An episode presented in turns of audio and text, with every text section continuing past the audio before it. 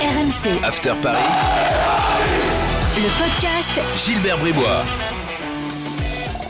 Chers supporters de Branko Boskovic et de Franck Tanasi, bienvenue dans le podcast After Paris. 15 minutes de débat consacré à l'actu du PSG avec aujourd'hui Coach Courbis. Salut Roland. Salut à tous. Et avec Jimmy Brown, euh, désormais taulier hein, du podcast After, euh, After Paris. Salut Jimmy. Salut Gilbert, coach, bonjour. Salut Jim. L'évaluation après le match face, à- face à Monaco et puis euh, des débats comme euh, toutes les semaines. Alors, enfin, principalement un gros débat quand même puisqu'on a enregistré ce podcast le lundi et qu'aujourd'hui on a assisté évidemment euh, à- au double tirage au sort de la Ligue des Champions. Ah oui. Euh, et je suis pas vraiment sûr que les dirigeants parisiens soient hyper contents du deuxième. On va voir. Euh, on va en débattre ensemble tout de suite dans le podcast After Paris. Jimmy, qui a été ton taulier du match euh, face à Monaco? Comment ne pas citer euh, Kylian Mbappé? Ce qui est d'ailleurs inquiétant pour le reste de l'équipe, parce j'ai l'impression qu'on a que, que le, Paris Saint-Germain de ces dernières semaines, voire de ces derniers mois, se, se résume à- aux fulgurances de Kylian Mbappé. Hier, c'est lui qui a inscrit le penalty, euh, c'est lui qui a inscrit le, le second but sur une, sur une passe de Messi, sur une contre-attaque. C'est lui qui fait des décalages aussi en première période. On a, tous en tête ce, ce 1-2 joué sur une touche avec Bernat. Euh, il décale aussi euh, en deuxième période euh, à 20 minutes de la fin sur, Messi qui, qui frappe, qui flirte le, qui finit par frapper pardon, euh, juste à côté du poteau de, de notre ami Noubel. Euh, voilà, non, mais euh, Mbappé était, euh, a été euh, énorme encore hier et il tient lui tout seul le, le Paris Saint-Germain. Ouais, tu peux réfléchir au- aussi au Paris Saint-Germain sans Mbappé depuis le début de, de saison. Bon, on peut, on peut te dire, bah, s'il n'y a pas Mbappé, il y aurait peut-être aussi un, un autre. Mais enfin, être aussi important que les euh, Mbappé depuis le début de, de la saison, c'est quand même assez extraordinaire. Mais moi, il y a un truc qui, est- qui enfin, qui me- m'étonne le plus, c'est qu'en fait, finalement, il se confirme que Messi vit dans l'ombre de Mbappé. Pour le Ah, moment, Pardon pour, Bah oui. si, si tu veux, pour, pour Messi, Compare les stades, compare les performances individuelles, compare tout. pour Messi, Gilbert, je vais, je vais prendre 30 secondes ou une minute la robe d'avocat pour essayer de, de, de plaider son, son cas, puisque j'entends dans tous les débats, depuis 5-6 De mois... toute façon, on t'a toujours vu plus avocat que procureur. Ouais, absolument. Mais de- de- de- depuis, depuis 5-6 mois qu'il est là, il faut rien, machin, etc. Mais on, on les trouve où ces 5-6 mois? Messi est, est, est arrivé fin août, à la fin du- du mercato. Il s'est passé septembre, alors les calendriers, ils ne sont pas les mêmes euh, dans ma tête. Septembre, octobre, novembre.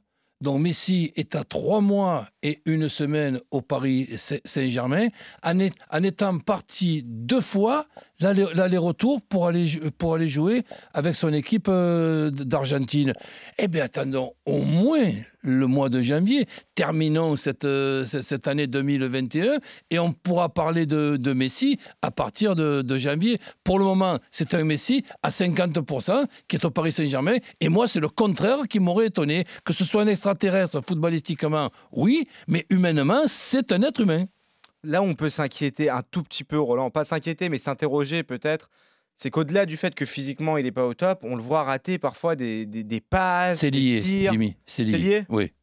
Pour moi, c'est un tout. Et même les, points de repère pour lui et sa famille, ben, il- faut, il faut changer les habitudes, il faut changer l'école, il faut changer le- les, repères, il faut changer le, le- climat. Tu as vu un petit peu le soleil qu'il fait au, au- à, Barcelone, quel que soit le, mois de l'année. Non, c'est c'est 21 ans d'habitude.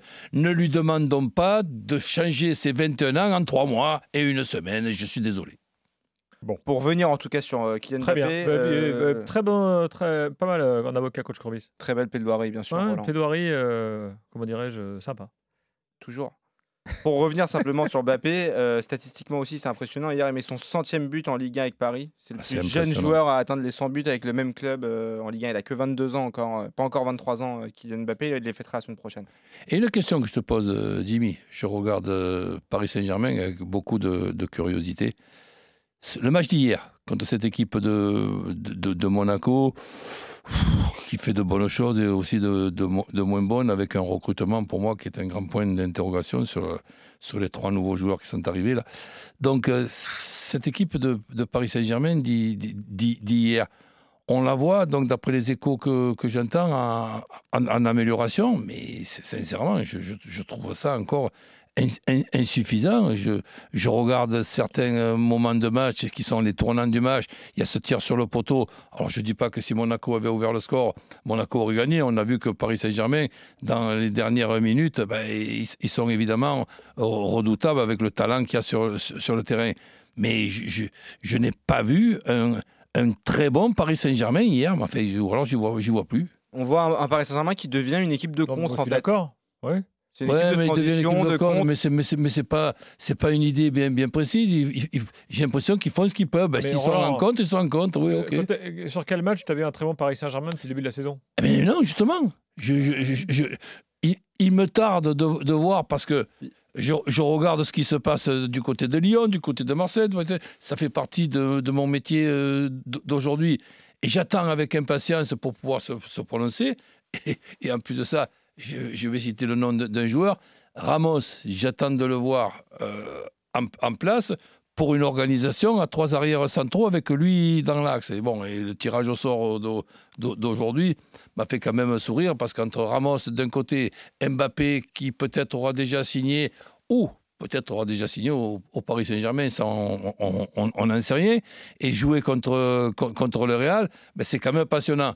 Mais jouer contre une équipe du niveau de Champions League, avec ce qu'on voit dans notre championnat, malgré le, nombre de points qu'il y a d'écart avec le deuxième ou le, troisième, ben je, suis très, très inquiet. Bon, euh, Jimmy, tu veux pas renchérir là-dessus? Non, on verra, on va en reparler, on va revenir sur le tirage au sort. On va d'abord. Euh, on, va, on va espérer que dans les deux mois qui viennent jusqu'au jusqu'au match. Avant le tirage euh, au sort, tu vas nous donner ton boulet quand même. Mon boulet, ça me fait du mal de dire parce que j'aime beaucoup le joueur et qu'on se disait encore la semaine dernière ou il y a deux semaines qu'il commençait à revenir pas trop mal. C'est euh, Giorgino Wijnaldum qui fait un très très mauvais match hier. il avait que 11 ballons touchés à la mi-temps. Il finit le match, il a joué les 90 minutes pour un milieu de terrain. Il a touché 31 ballons relance sur tout le match c'est dire à quel point il a du mal à s'intégrer dans les circuits de passe, etc., à avoir de l'influence sur le jeu du PSG. C'est quand même pour ça qu'il a été recruté aussi. Hmm. Euh, un seul tir, c'est cette occasion manquée en début de rencontre où il, passe devant Messi et il cadre pas. Ça aurait peut-être pu changer son match, mais malheureusement pour lui, il ne cadre pas à ce moment-là. il, doit, la laisser passer. Oui, voilà. Et, derrière, euh, pendant tout le match, ça a été compliqué. Et même, on a l'impression que sa fébrilité, elle a, rejailli sur ses partenaires du milieu de terrain. On a même vu Verratti perdre des ballons qu'il perd pas habituellement euh, hier sur le match. Milieu de terrain très en difficulté. Celui qui représente le plus ses difficultés pour moi hier, c'était Giorgino Wijnaldum. Oui, ben, on ne peut malheureusement qu'être d'accord parce que ce, joueur, c'est quand même un, beau joueur qui en plus a, quand même, euh, est quand même sympa dans les interviews euh, qu'on voit. Mais là aussi, j'attends, moi, avant de me prononcer à, à 100%, pour le moment, évidemment, je suis d'accord avec toi. Mais avant de me prononcer, j'attends de voir une organisation à trois arrières centraux et trois joueurs qui se partageront les deux postes, parce que n'oublions pas que c'est difficile de compter sur euh, Verratti, pour ne pas dire impossible.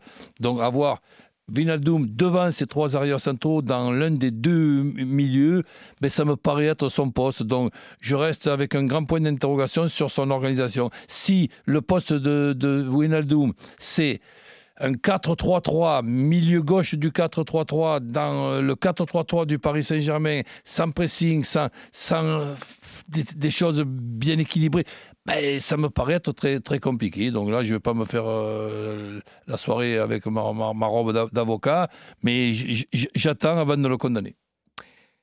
On passe au tirage au sort. Bon, tout le monde a suivi, hein, euh, Manchester United. Ah bah non, finalement, le Real Madrid. Alors c'est quand même, Roland, il fallait que ça tombe là-dessus. Qu'est-ce qui va se passer en février prochain? Non, mais Je rappelle qu'Mbappé, dans trois semaines, est libre. Oui. Et que le club où il veut aller, c'est le Real Madrid. Je rappelle la rumeur Zidane. Je rappelle que Ramos est dans les parages. Enfin bref. Cancelotti va retrouver le Parc des Princes. Cancelotti va retrouver le Parc des Princes.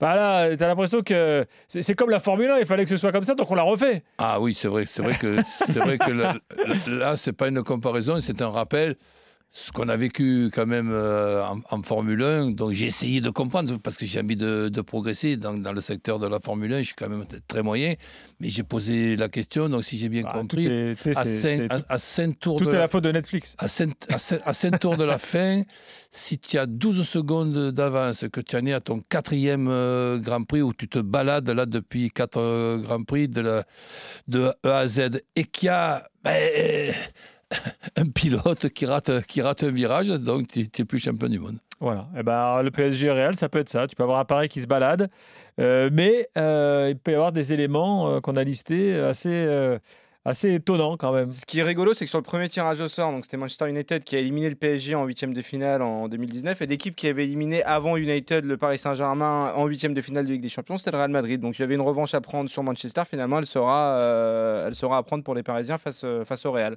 Et aussi bizarre que ça puisse paraître, moi je considère que le PSG s'en sort. Je suis un des rares peut-être à considérer ça, que s'en sort mieux après ce deuxième tirage au sort pour plusieurs raisons, puisque Manchester euh, United Vas-y, en développe février- les raisons parce que je suis curieux de savoir. Manchester United en février aura probablement récupéré Raphaël Varane et Paul Pogba, qui sont pas deux, qui sont deux joueurs et non des moindres. Et, euh, euh, Rangnick, qui vient d'arriver, aura peut-être installé quelque chose Ouais. euh, à Manchester d'ici là. Ils peuvent pas être moins bons qu'ils le sont actuellement. En fait, en plus, il paraît qu'ils vont recruter au mercato d'hiver, ce qui sera pas le cas du Real parce qu'ils sont ruinés et qu'ils attendent une seule chose, Ouais. c'est de tout mettre sur euh, sur Kylian Mbappé.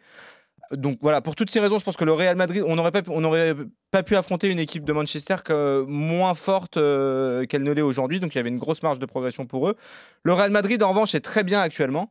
Ils, survolent en Liga, ils sont qualifiés brillamment en, terminant premier de leur poule en Ligue des Champions. Mais ça reste une équipe quand même assez vieillissante, qui n'a pas, des, euh, qui n'a pas un effectif aussi gros, aussi large que celui de, de Manchester United en, en termes quantitatifs. Ça, c'est sûr. C'est-à-dire qu'il y a des postes où si tu perds des joueurs à certains postes clés, notamment Benzema, euh, Roland, je vais te laisser en, en parler, ça, peut- ça peut être compliqué pour eux. Donc pourquoi pas, euh, pourquoi pas tenter un coup, espérer un coup du PSG contre le Real Ben, si tu veux, dans, dans- dans ce bug là, du, du tirage au sort, essayons de nous mettre à, à la, à la place de Paris Saint-Germain. Tu viens de très bien le faire, mais essayons de nous mettre à la place du Real. Tu, tu passes de Benfica au PSG. au, au- au- au Paris Saint-Germain. C'est du côté de Real qu'on doit avoir les, les- euh, les- D'ailleurs, euh, ils sont pas contents. Ils Ah sont ben- pas contents, mais ils ont accepté le tirage au sort en disant on est invaincu. Ils ont- on ils ont été on va faire deux play, grands bon. Ouais, ouais. on, le, on le saurait à moins, à moins mais bon. euh, Benfica, alors évidemment, traditionnelle phrase, sans manquer de respect pour Benfica, oui, ok, d'accord. hein, donc, eh ben, prendre le Paris Saint-Germain quand tu as terminé premier de ton groupe, c'est vraiment le pire des, des, des deuxièmes que tu peux rencontrer. C'est clair. Bon, euh, mais alors, euh, outre euh, donc ce, ce délire de tirage, c'est vrai que c'était un peu n'importe quoi. Ils ont tout mis sur la tête d'un logiciel. Bon, bah, peu- peu- Oui. Bon, Euh, moi je remarque que quand c'était Gianni Infantino, ça se passait bien. Donc Bien remettre, faut sûr, remettre Gianni au tirage. Il maîtrisait ça. Voilà. À la FIFA, ça se passe moins bien pour lui, mais lui, euh, au tirage, il était pas mal. C'est ça. Des fois, il y a des plafonds qu'il faut, faut respecter. Euh, Roland, qui euh, est-ce que le PSG est le favori de cette confrontation ou est-ce que tu te dis attends là euh, méfiance euh, après tout c'est dans maintenant deux mois et demi ou, ou pas? Ben, disons que bon, on est début décembre ou presque mi- mi- mi-décembre et c'est dans euh, deux mois. C'est très très Mm. long, deux mois. Quel que soit le joueur, quel que soit l'âge du joueur, quelle que soit la situation du, du joueur. Donc, au, au niveau des points d'interrogation, allez, on va essayer de, de faire rapidement. Point d'inter- d'interrogation de Benzema où on s'aperçoit tout à fait logiquement qu'arrivé à un certain âge, quand tu n'as plus la coupure internationale pour te servir de, de- de repos et bien te refaire une santé, ben, tu deviens aussi, toi aussi, un être humain qui peut être euh, fragile quand on t'en demande euh, trop. Donc, quel Benzema il y aura dans, dans- dans deux mois On n'en sait rien. Ouais. Quel Verratti? Quel Neymar? Quel Ramos? Quel Pochettino est-ce qu'il sera inspiré? Est-ce qu'il aura inventé pour, le, pour le Paris Saint-Germain? Une, or- une- une organisation qui va très bien au, au Paris Saint-Germain? Donc ça, ce sont tous des points d'in- d'in- d'interrogation qu'on n'a pas la, la réponse. Donc on, aura le plaisir de se revoir dans certains podcasts et on, on verra un petit peu à 15 jours du, du match où on sera le, le Real Madrid, qui fait quand même un très bon championnat avec un effectif restreint, ça c'est vrai aussi, qui ne fera pas de folie dans le, le mercato qui, a- qui arrive. Donc euh, c'est un, tirage au sort où, évidemment, ben, malgré les deux points que nous a précisé euh, Jimmy, je pense que c'était mieux Manchester United que le Real. Moi, je suis d'accord avec ça. Contrairement à Jimmy, donc. Sur la forme du moment, en tout cas, il n'y a rien à dire. Le Real reste sur 10 victoires consécutives, toutes compétitions confondues, donc c'est assez impressionnant. Euh, ils ont fait le. Ils ont fait le trou déjà, on peut dire, en, en Liga, puisqu'ils ont euh, 8 points d'avance sur Séville qui est deuxième, même si Séville a un, un match euh, en retard à jouer. Euh, maintenant, euh, le PSG Real, historiquement, pour le Paris Saint-Germain, ça a toujours été une, une confrontation voilà, où il y a eu beaucoup d'émotions. On se souvient évidemment de, de la confrontation en Coupe de l'UEFA euh, à l'époque, Ah avec bah le oui. fameux but d'Antoine Comboiré. C'était le PSG. Il y a eu la Coupe des Coupes ensuite l'année suivante. Et deuxième match, les amis. Ouais, euh, le deuxième match, il est au Real. Et quand Avec on- la nouvelle règle Roland, hein, Oui, les oui, à ben, ne justement, plus. c'est- ben, ça, ça n'allait pas m'échapper, dans le sens que, eff- effectivement, la nouvelle règle n'est plus là, mais la règle que l'équipe qui reçoit le deuxième match chez elle est avantagée. Et quand on est Real, Real Madrid, on a quand même cette petite habitude que le petit coup de sifflet favorable, s'il y a une des deux équipes qui peut l'avoir, ben, elle va souvent du côté du Real depuis une cinquantaine d'années. Après, le PSG a terminé deuxième de groupe, donc euh, voilà, c'était Ah, euh, le gros premier. risque de, trouver, de, de retrouver un gros. Ce, ce sera le cas, une, une belle affiche à venir. Merci, coach. Merci, Jimmy. Prochain podcast euh, After Paris la semaine Salut, les amis. prochaine. Bye bye. RMC, After Paris, le podcast Gilbert Bribois.